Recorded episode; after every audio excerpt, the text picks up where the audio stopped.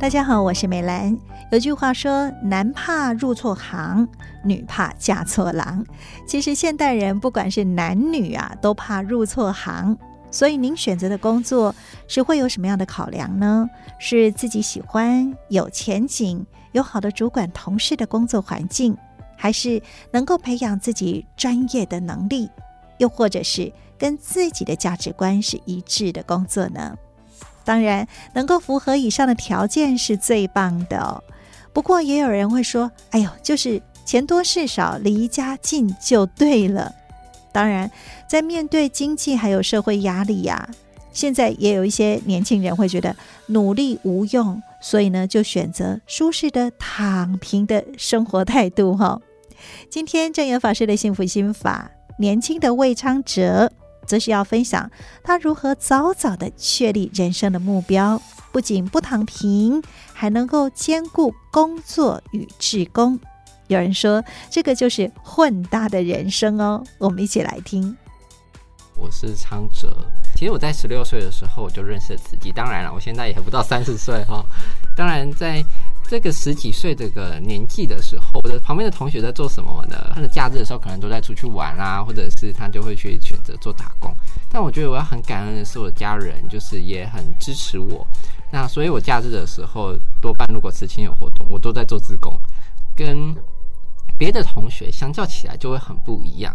那其实同学也知道我在做慈济，但是就他们的观点而言，就会觉得这个人很特别哦，很特别这样子。那他们有些人会想要了解，但是有些人他就会很不解。他因为实际可能对他们的印象而言，就是一个年纪要很大的人，然后一定要很有钱的人，然后有钱又有闲嘛，哈，然后这样才可以来做慈济。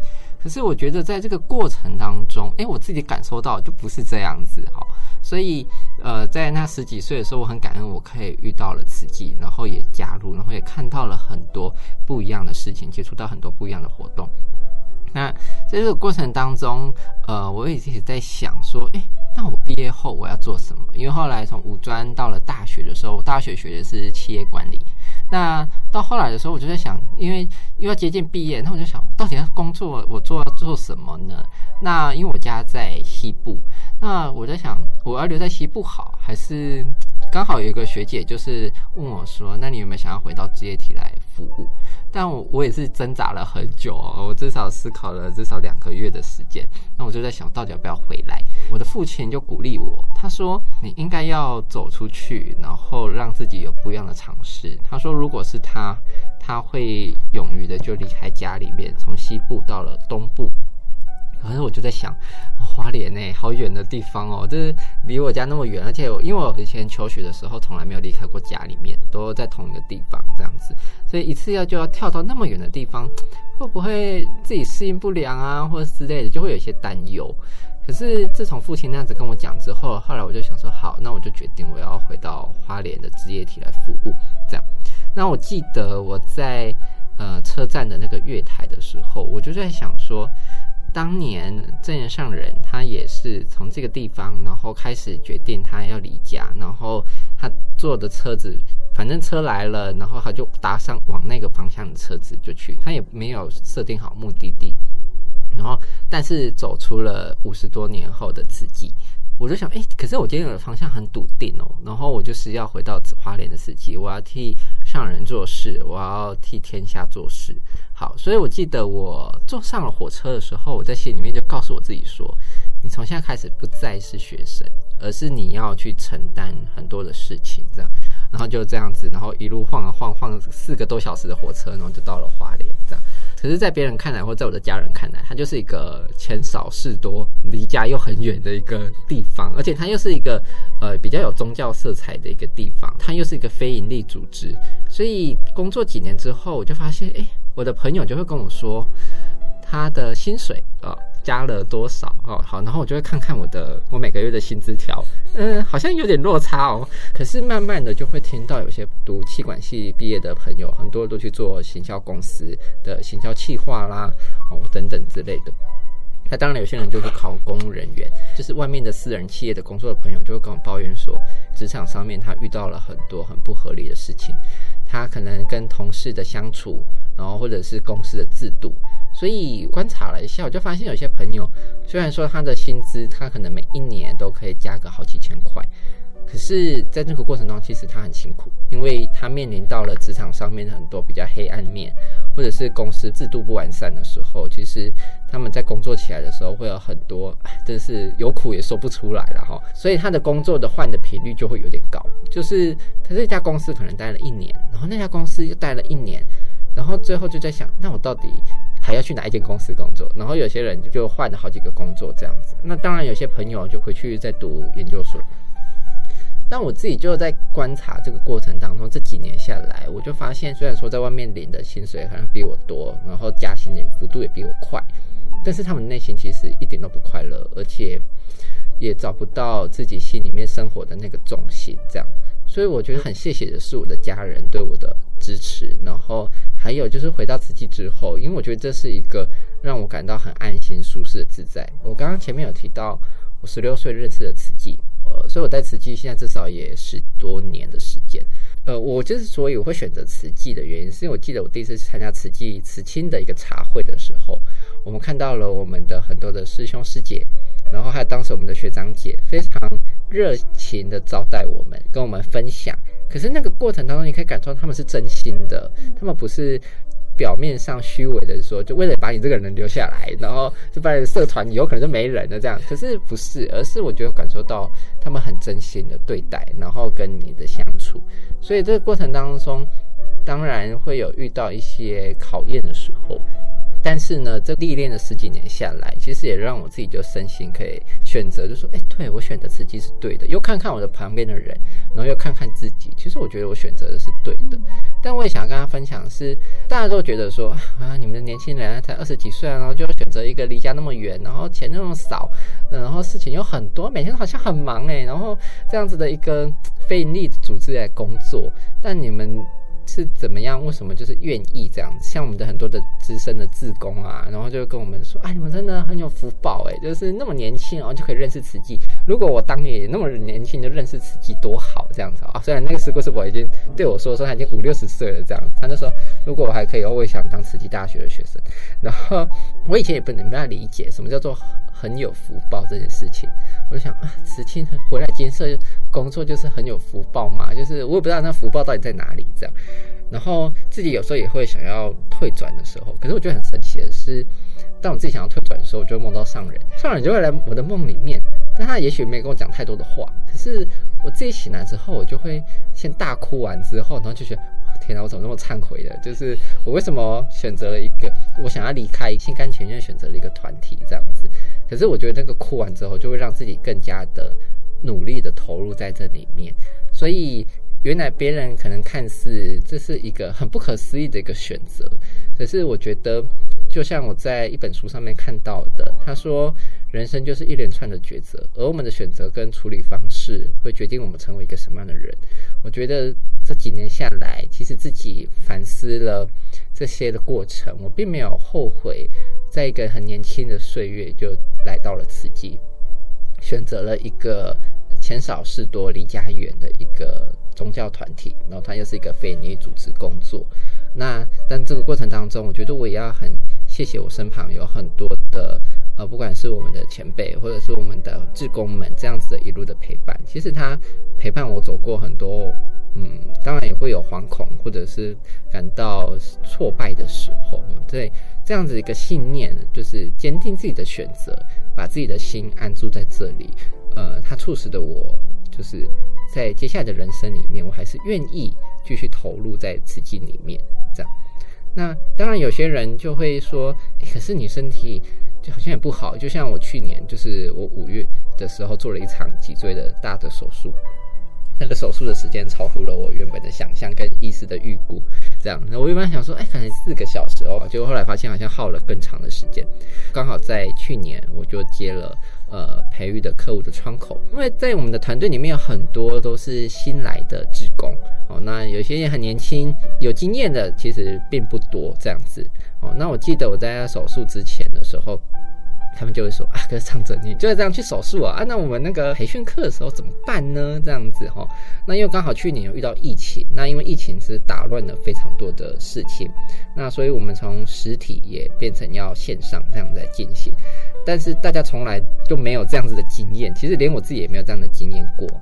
但是我觉得就是有那份大家彼此的信任，然后大家一起合作，所以就是身为一个窗口，就是要把大家的心安住。所以我记得事先就跟大家缜密的讨论好，我们要怎么进行，怎么进行。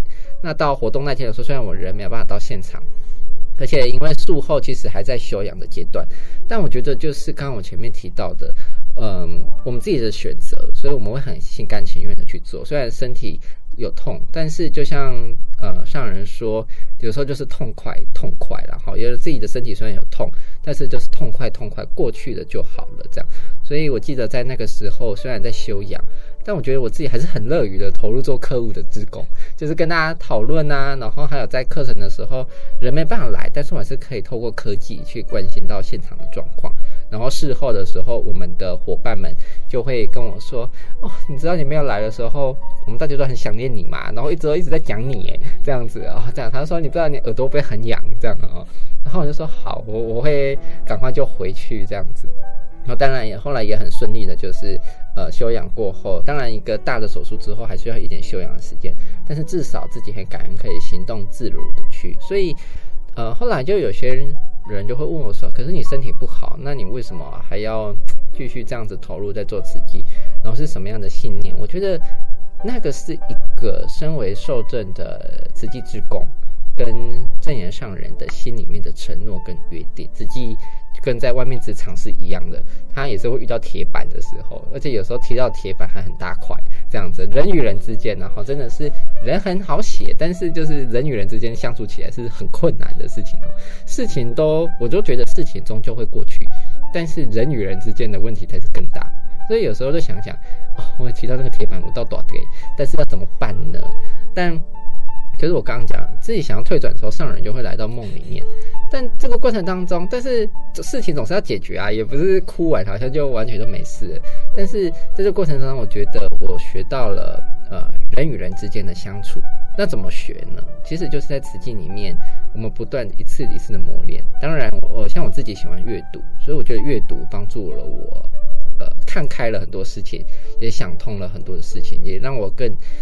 心里面可以更加的安住在一个地方，然后可以让自己的思维有不一样，所以我觉得阅读也帮助我很大。但另外一个就是人与人之间的相处，我觉得不论是在慈济里面，还是在外面的职场上面，人与人之间的课题永远是学习不完的。但是这个过程当中，它也是我们在生活中修行的一个很重要的课题，就是大家以前。有人认为，可能修行就是要去道场，要去拜佛，要去念经，这样。可是我觉得在慈济里面，我学到一个很重要的点，就是它是很生活化的。很多的修行，它其实在生活当中。如果我们没办法跟我们亲近的人，或者是跟我们身旁的主管同仁有很好的相处的话，那就算我们呃念了再多的经，其实那个帮助也不大。这样，所以因为我们外在显现给人家看的就是不好嘛。所以我觉得这个过程当中，在慈济里面，我学到了一个很重要的是人与人之间的相处。而这样子一个信念之下，其实就是不断透过一次一次的磨练，然后一次一次的互动，人与人之间的互动，然后经过了时间，还有很多这样子一个呃，在接触到上人的一些开示之后，他帮助了我呃。继续往下选择走这条的慈济路，所以我想跟大家分享的是，十几年下来，我自己并没有后悔，我选择了走上慈济这条道路。呃，我也相信我自己在未来的路里面，我还是会继续的往前走。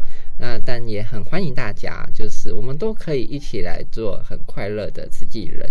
那我们在这个过程当中，我相信大家一定会有满满的收获。魏昌哲在十六岁时求学，开始当志工，而入社会则选择了在慈济工作。可能在一般人眼中是钱少事多，离家又不近。但是几年下来，他说与同龄的同学朋友相较，他更加坚定自己的选择。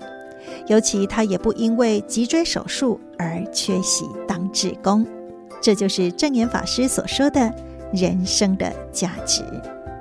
有的人呐、在人生啊，庸庸碌碌的，都是为了生活而庸庸碌碌啊；有的人呢，是为了众生呢，而幸幸福福的付出啊。这人生就是不一样。